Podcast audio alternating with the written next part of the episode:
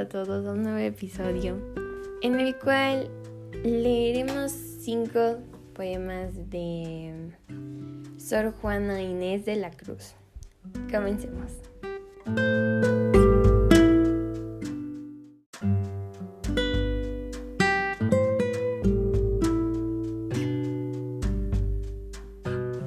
Amor inoportuno. Dos dudas en qué escoger tengo y no sé cuál prefiera, pues vos sentís que no quiera y yo sintiera querer. Con que si a cualquier lado quiero inclinarme, es forzoso, quedando el uno gustoso, que otro puede disgustado. Si daros gusto me ordena la obligación, es injusto, que por daros a vos gusto haya yo de tener pena. Y no juzgo que habrá quien me apruebe sentencia tal, como que me trate mal por trataros a vos bien. Más por otra parte siento que es también mucho rigor que lo que os debo en amor pague en aborrecimiento. Y aún irracional parece este rigor, pues se infiere, si aborrezco a quien me quiere, ¿qué haré con quien aborrezco? No sé cómo despacharos, pues hallo al determinarme, que amaros es disgustarme y no amaros disgustaros. Pero dar un medio justo en estas dudas pretendo, pues no queriendo os ofendo, y queriéndoos me disgusto. Y sea esta la sentencia, porque no os podáis quejar, que entre aborrecer y amar se parta la diferencia.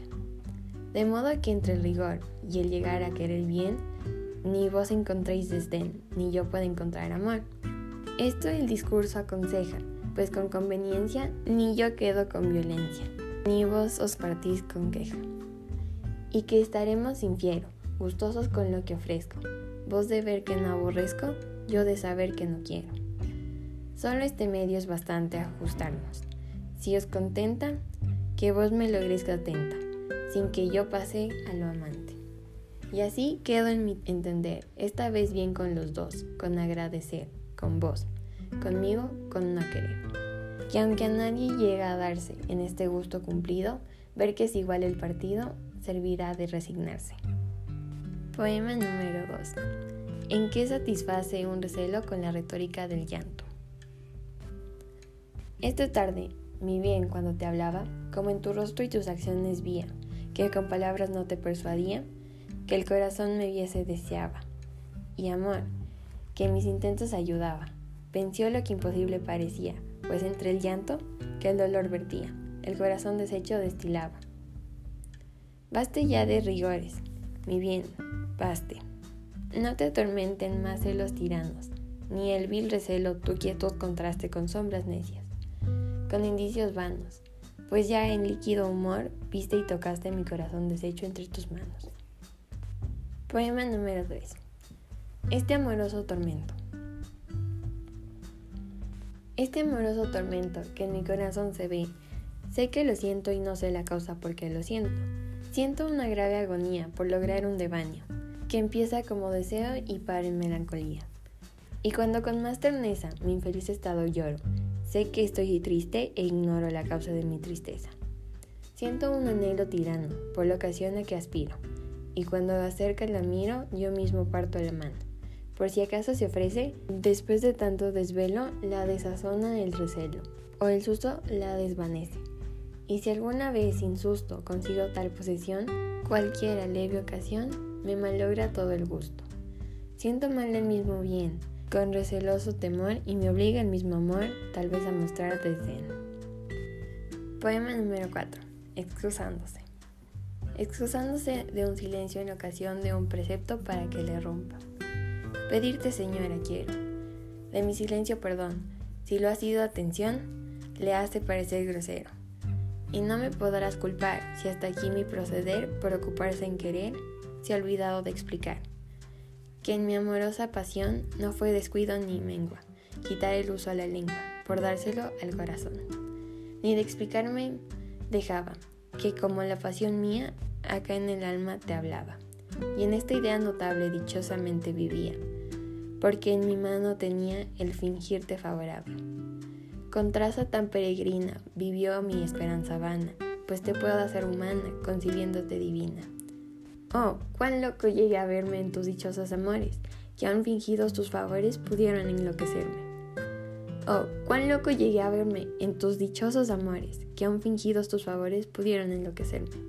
Oh, como en tu sol hermoso mi ardiente afecto encendido, por cebarse en lo lucido, olvidó lo peligroso. Perdona ese atrevimiento, fue atreverme a tu ardor puro, que no hay sagrado seguro, de culpas de pensamiento. De esta manera engañaba la loca esperanza mía, y dentro de mí tenía todo el bien que deseaba. Más ya tu precepto grave rompe mi silencio mudo, que él solamente ser pudo de mi respeto a la llave. Y aunque el amar tu belleza es delito sin disculpa, castíguense la culpa primero que la tibieza. No quieras, pues rigurosa, que estando ya declarada sea de veras desdichada, quien fue de burlas dichosas. Si culpas mi desacato, culpa también tu licencia, que si es mala mi obediencia, no fue justo tu mandato. Y si es culpable mi intento, será mi afecto preciso, porque es amarte un dedito de que nunca me arrepiento. Esto en mis afectos halló, y más, que explicar no sé, mas tú, de lo que callé, inferirás lo que callo. Poema número 5. Finjamos que soy feliz.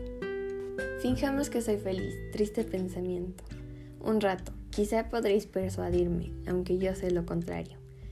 Que pues solo en la aprehensión dicen que estriban los daños. Si os imagináis dichoso, no seréis tan desdichado. Sírvame el entendimiento alguna vez de descanso, y no siempre esté el genio con el provecho encontrado. Todo el mundo es opiniones, de parecer tan varios que lo que el uno que es negro, el otro prueba que es blanco. A uno sirve de atractivo lo que otro concibe de enfado, y lo que esté por alivio, aquel tiene por trabajo. El que está triste censura el alegre y del liviano, y el que está alegre se burla de ver al triste penando. Los dos filósofos griegos bien esta verdad probaron, pues lo que en el uno risa causaba en el otro llanto. Celebre su oposición ha sido por siglos tantos, sin que cual acertó, este hasta ahora averiguado. Antes, en sus dos banderas, el mundo todo alistado. Conforme el humor le dicta, sigue cada cual el bando. Uno dice que de risa solo es digno el mundo vario, y otro que sus infortunios son solo payorados. Para todo se haya prueba y razón en que fundarlo, y no hay razón para nada de haber razón para tanto. Todos son iguales jueces, y siendo iguales y varios, no hay quien pueda decidir cuál es lo más acertado. Pues si no hay quien lo sentencie, ¿por qué pensáis vos, errado, que os cometió Dios a vos las decisiones de los casos? ¿O por qué contra vos mismo, severamente inhumano, entre lo amargo y lo dulce, queréis elegir lo amargo? Si es mío mi entendimiento, ¿por qué siempre he de encontrarlo torpe para el alivio, tan agudo para el daño? El discurso es un acero que sirve para ambos cabos, de dar muerte por la punta por el plomo de resguardo. Si vos viendo el peligro queréis por la punta usarlo, ¿qué culpa tiene el acero de mal uso de la mano? No es saber, saber hacer discursos sutiles, vanos, que el saber consiste solo en elegir lo más sano. Especular las desdichadas y examinar los presagios solo sirve de que el mal crezca con anticiparlo. En los trabajos futuros, la atención, sutilizando, más formidable que el riesgo, suele fingir el amago. Qué feliz es la ignorancia del que, doctamente sabio, haya de lo que padece, en lo que ignora, sagrado. No siempre suben seguros vuelos de osados, que buscan trono en el fuego y hallan sepulcro en el llanto. También es vicio el saber, que si no se va atajando, cuando menos se conoce, es más vivo el estrago. Y si el vuelo no le abaten en sutileza cebado, por cuidar de lo curioso olvida lo necesario. Si culta mano no impide crecer al árbol copado, quita la sustancia al fruto la locura de los ramos. Si andar a nave ligera no estorba lastres pesados, sirve el vuelo de que sea el precipicio más alto. En amenidad inútil, ¿qué importa el florido campo si no haya fruto el otoño que ostente flores el mayo? ¿De qué sirve el ingenio? El producir muchos partos si a la multitud se sigue el mal logro de abortarlos y a esta desdicha por fuerza ha de seguirse el fracaso, de quedar el que produce, si no muerto, lastimado. El ingenio es como el fuego, que con la materia ingrato tanto la consume más cuando él se ostenta más claro.